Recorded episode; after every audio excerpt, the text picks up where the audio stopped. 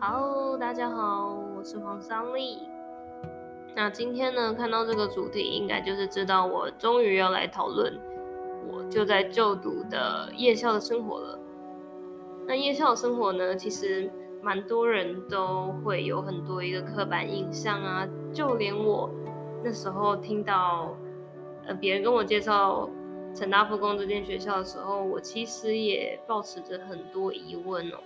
我会认为说夜校，诶，我难道要沦落成夜校生了吗？我难道没有办法像一般正常的高中生一样去过高中的生活吗？而且我那时候真的是，我也不是当下就决定要进入这个学校就读，而且我是在呃截止报名的前一个礼拜才报名吧，就是已经都。八月快底了，然后那时候我会突然有这样的想法呢，其实是因为有一个朋友，他就认为说我到国中毕业，然后就没有继续的升学，其实是一个很不正常的事情。然后他甚至讲话就是很难听，他说：“好，那你之后要干嘛？你没有，你只有国中学历耶，那你之后还会有什么？”可以做的工作之类的，然后我当下我就是觉得想了非常多，然后我还记得，因为我偶尔还是会大哭一下，我记得那次我好像哭蛮惨的吧，就是对于自己感到非常的 confusing，然后就做了这样的决定，就是那一晚大哭之后，我隔天就打电话去问，然后就去学校做了报名这样子。那现在呢，我已经三年级，然后。今年六月就要毕业了，其实觉得时间真的过得很快，三年就这样一晃过去就没了。但其实这段时间，我觉得发生了很多事情，自己也觉得学习跟成长了很多。然后我现在回头看那样的决定，其实是我非常庆幸我做这个选择，而不是去读一般的日校。好，因为我是已经。晚别人两年读高中，因为我高中，呃，读高中之前呢，我是直接先去有工作啊，还有去一些职业学校啊，就是学自己想学的东西。这个之后详细我会再跟大家另外做一集分享一下哦。那我要稍微介绍一下我自己。那我目前是高三室内设计科的学生，然后我的学校呢是在。成功大学里面，就是一个校区里面的一栋大楼呢，然后那栋大楼就是我们夜校晚上上课的地方。那我们学校就是成功大学附设高级中学，然后它是属于高职，然后它算是工科，然后我是先选这间学校才选的科系，所以其实这间这个科系呢。或者能坦白来说，室内设计科算是我读了三年，决定哦，我应该是不会再去从事这个行业，但是也没关系，至少我确定了这不是我的方向。但是这过程中呢，还是累积了很多作品啊，一些绘画的基础，其实也算是在这个时候有打下来。然后我最近又有去上油画课，累积了更多的作品，之后可能会有一个合作展。好，那。学校的资源相关呢，应该很多人都会认为说，哦，夜校的资源呢，一定不如日校啊，然后老师啊，可能很多都是兼职的，就很不认真啊，甚至说，哦，同学就是都来混的，可能有的不想混，可是白天工作很辛苦，到晚上可能都会想要睡觉，因为我自己也有那样的时光，对，其实蛮难去。掌控拿捏工作跟学业之间的比重呢，然后学校啊，肯定就是只是为了混学历嘛，可能连上课都是不上上课的样子。那坦白来说，这些疑惑呢，我曾经都有。那实际上这样子三年下来，我认为有，一定有。就像日校，他也会有这样的学生，也会有这样的老师。像日校也是一样会有这样的问题存在。那在我们学校呢，因为我都是以我们学校作为出发点啊，但不保证说其他学校、其他夜校也是这样子。但就我们学校来说，其实这个状况不严重，但是会有这些存在，一定会有那些来学校就只睡觉啊，然后就是刚好抓那些结束刚好的学生，所以很常请假啊，一定都有。但是我认为，其实你只要有心，你可以去主动跟老师要求更多的一些课程后的疑问提问啊。其实老师都还是很专业的，毕竟他们都是通过正规的考试拿到教师的执照，他才他才可以来这边当老师嘛。不过通常很多都是因为他们个人的因素啊，所以会选择在晚上的时间教课。那我们学校老师，他其实算是专职的老师，就是他白天没有其他学校的工作，并不是以呃兼职的心态来的，就是所有老师都是正职老师。那那我们这个科系呢，算是男生女生比例算比较平均的，其他的话就可能都是男生偏多，一个班可能大概十五位，算蛮多的，对。像有的班他可能只有五位以下哦，超级少的。那如果有的同学有请假的话，可能就是只剩下一两个人跟老师干瞪眼。但其实这不影响上课的学习啦。那再来就是社团活动啊，社团活动其实不多，可能甚至会利用到白天的时间或者是假日的时间。那我之前白天比较。OK 的时候，我就会去参加社团。那社团呢，它也可以去，像我们有一个社团是创造力研发社，它就是可以去比一个全国性质的比赛啊。然后我们学校曾经有拿过三次奖，那三次都得奖之后，这个对于升学就是非常不错的帮助哦。那再就是因为大家也都知道嘛，学校夜校学生他们对于成绩这方面其实。比较没有那么要求，那相对来说也会竞争力变得非常非常的低。所以呢，如果你只要稍微认真一下，甚至说你是本来成绩就很好的同学呢，你进到夜校啊，你只要努力的读，你绝对可以到班星的资格，绝对可以到班星的资格。这个我要强调，因为我之前认识了一个学妹啊。她是她的成绩本来是可以上台南女中，但是呢，她不想要去读台南女中，她选择来读我们学校，这就很当然，我就觉得很好奇，我就问她，我就问她说：“诶，你成绩可以上台南女中，诶，那你怎么会选择来读夜校啊？”然后她给我的回答是因为夜校的时间更多，然后我这时候。就完全的理解了为什么他会做这样的选择，因为我那时候也是一模一样的想法。我认为读夜校可以拥有更多自己的时间，有更弹性的生活规划，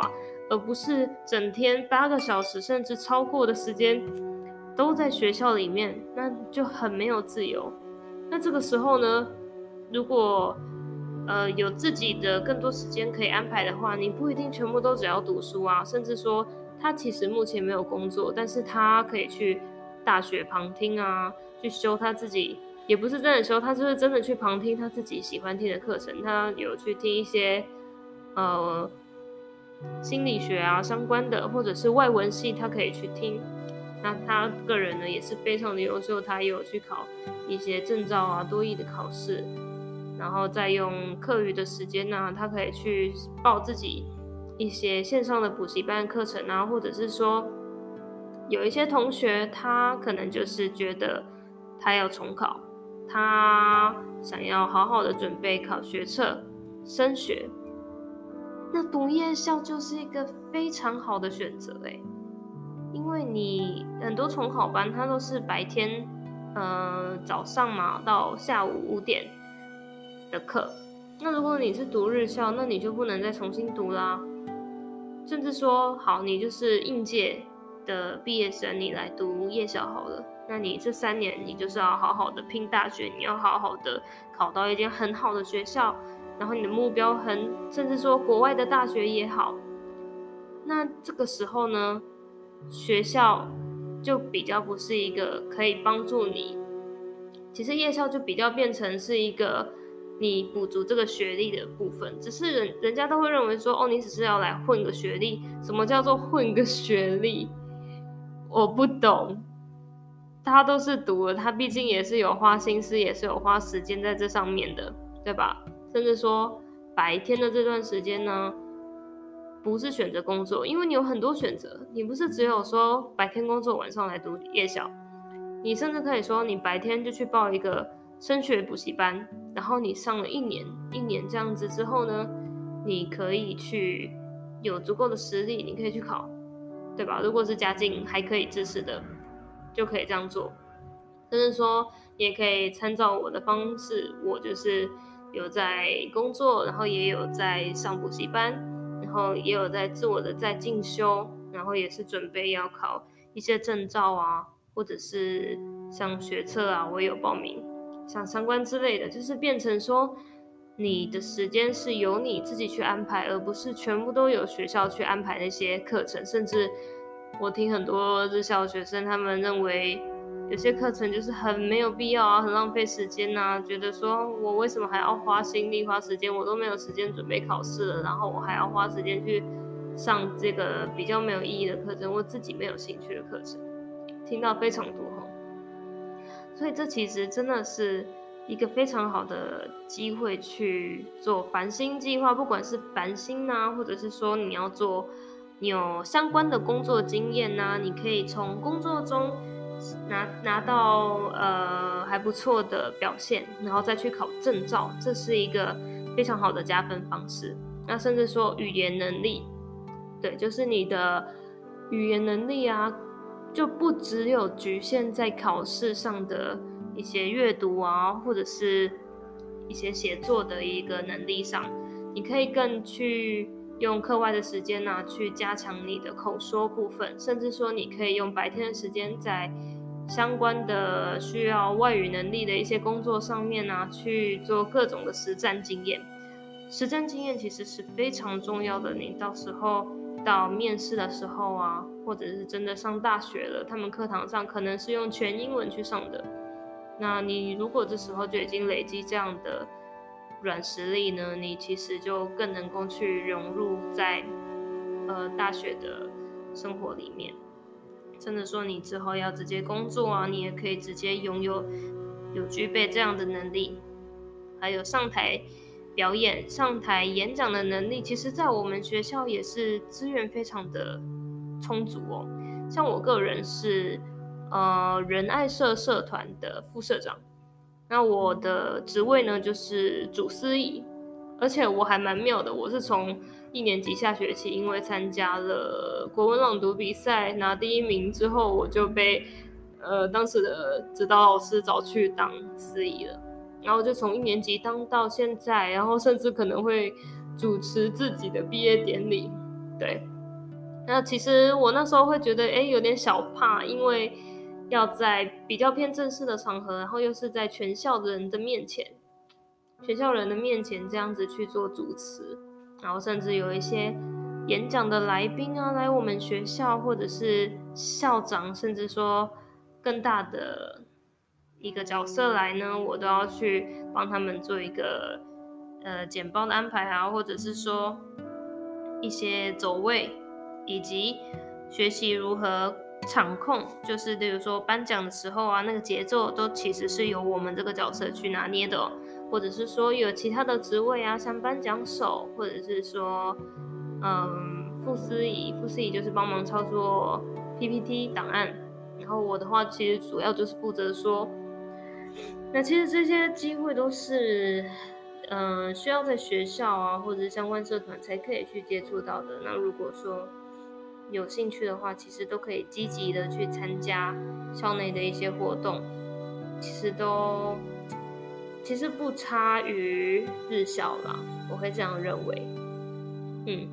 那有一些同学呢，他们蛮不错的，因为除了工作之外的选择，其实还有一个就是去参加国手的培训，这个非常的厉害哦。就是在台南的话，以台南为例子，是在关田区那边有一个专门培训考证照啊，培训要去当国手的一个场地。然后它有各种选项，你可以去参加，你也可以选择室内装修，可能是涂漆啊，或是做木材啊相关的一些技能啊，或是做一些甜点啊、烘焙相关的，它都有一些专业的技能培训。然后你有机会就可以当上国手，而且做这些培训其实最需要的就是时间。那像我之前有一个国中同学，他也是去当国手，然后他最后的成绩是拿到了金手第七名的一个佳绩哦。那他花最多的时间呢，其实就是在寒暑假他都没有放假，他就是。利用假日的时间啊，放寒假一个月、暑假两个月的这段时间，全部都在学校，从早上做到晚上。以及他就算开学了之后呢，他下课的时间会一直留到晚上，可能快九点、十点才会回家哦。那相反的过来说，其实日校跟夜校，如果要走这个国手培训的话，其实时间上夜校会。略胜一筹，因为呢，我们用白天的这个时间呢，全部都在投注在这个培训上面呢，它其实就是有可能七八个小时这么长的时间哦。那再加上如果你的寒假啊、暑假啊，全部也都是在培训上面的话，通常它都是为期半年到一年的培训啊。那这段时间呢，你就可以好好的拼一下。然后晚上再来学校读书，你可能一整天都是做相关行业的这个培训，那你的速度啊，不管是速度或者是精熟度，肯定都会高于时间投入没有那么多的人哦。所以这是一个很好的机会，可以去做一个你想走国手培训啊，考证照啊，这一定都是很好的选择。因为你的优点就是你拥有比日校学生更多的时间，啊，这是一个比较算是一个赌注啦。不管是日校夜校来说，走国手的话，其实都是算一个赌注，因为你要花上你几乎所有的时间都要投注在这个上面嘛，你就没有其他的时间可以去做读书了。但是呢，这是一个选择。那至于要不要选择，其实现在升学管道有非常多种，像繁星啊也是啊，国手培训也是啊，你要考很多证照也可以啊。像呃别班的，她算资讯资讯的一个女生啊，她很厉害，她考了九张证照，而且有三张是乙级，所以她就上了一些新闻的版面哦，她非常厉害。结果你知道，她上了一间很不错的学校，好像是。台科大啊，他上台科大，对，反正就是算是科技大学中算前几名的学校，我觉得非常的厉害哦。他就是透过这个证照的拿取，不过他算是国中也是自己自在家自学，所以呢，他算比较习惯这样子，要自律，足够自律，自我学习。那其实这个就是重点了啊。你拥有的时间更多，你更自由嘛？那就像上大学一样，你要去规划自己的课程安排，你要去规划你没有上课的时间之外，你要去打工啊，还是做呃证照的考取啊，或者是增进自己的一些软实力，那你就必须要更加的自律，你必须要比一般人还要掌控自己的时间。那我会认为这样的选择呢，其实是会一定会比日校的学生更能够兼顾工作与学业的。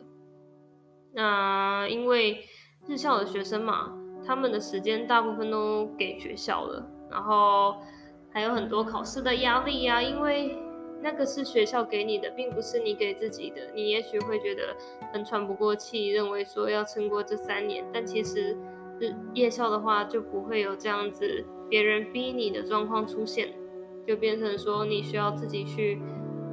更加的对自己更严厉，你才可以在夜校中做的比别人比日校学生还要优越。所以就会造成很两极的状况，就是会变成说一个一个点，就是会成为大家刻板印象中的只为了考试，然后应付一下高中的学历，只为了拿个高中学历而去读，就会觉得很混呐、啊，或者是都没有在认真的上课。那另一个呢，就会变成说他很努力的在。争取他自己的升学经验啊，升学相关的准备，然后同时又可以在学校表现得非常棒，那就会形成这种比较偏两极的状况出现哦。但其实就是取决于自己啊，所以我会，我还是总体来说蛮鼓励大家去读夜校的。如果你是一个不喜欢读书，然后你认为我不想要被绑住，不想被学校绑住，我想要自己开创、自己规划自己的人生，甚至说你有更大的志愿，你需要更多的时间，你知道了，你已经知道了时间的重要性，比起升学学业还要重要的时间，那你就绝对可以选择夜校。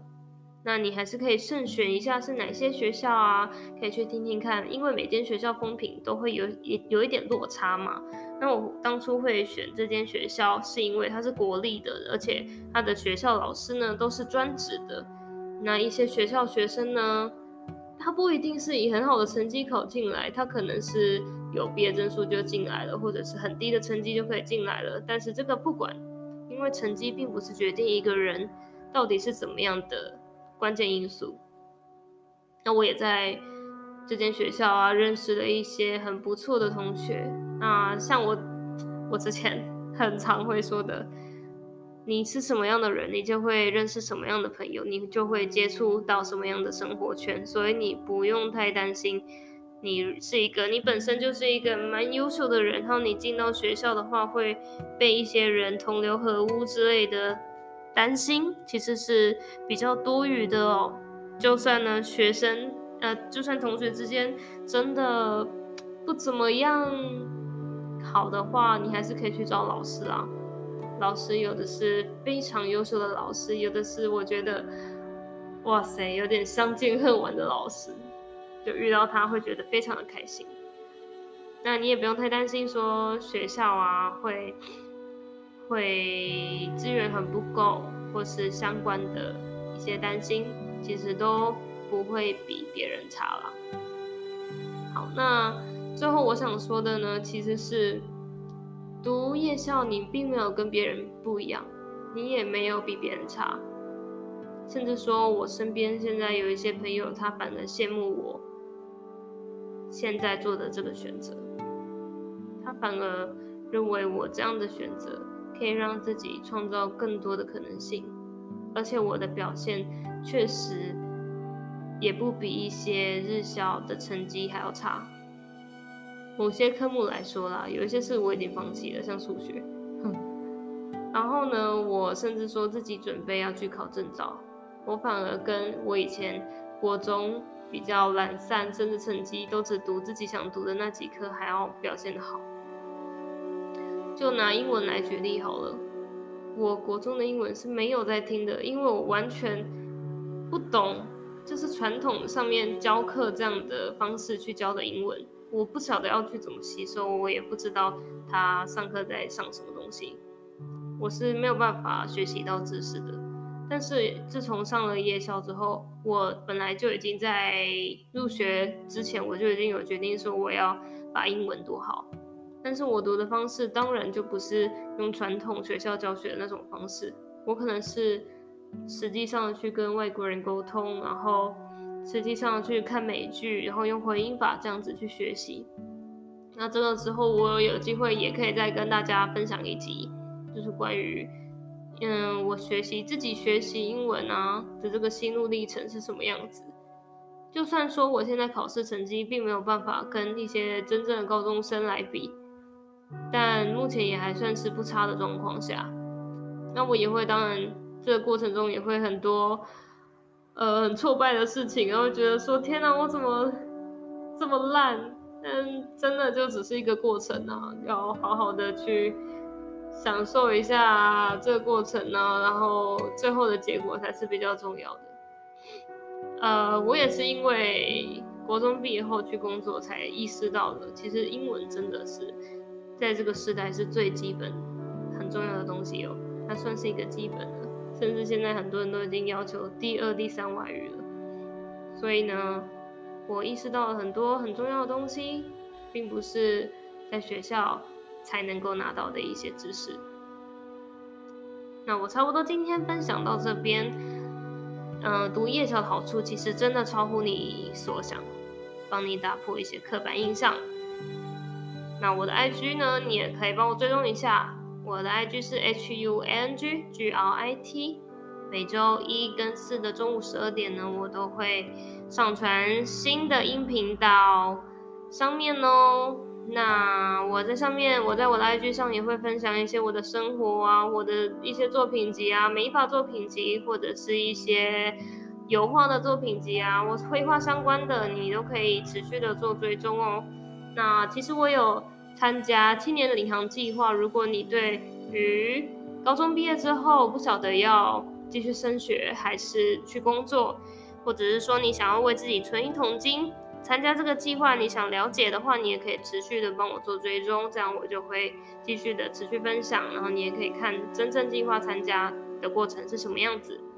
那今天就到这喽，拜拜。